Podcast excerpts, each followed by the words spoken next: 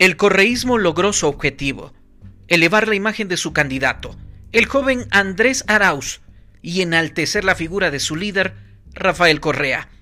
Mucho se lo deben a la misma oposición, a la derecha del país, que junto al gobierno nacional y determinados medios de comunicación han cometido error tras error al saturar los oídos de la gente con una campaña llena de atemorizaciones, tratando de captar el voto para que Ecuador no se convierta en Venezuela.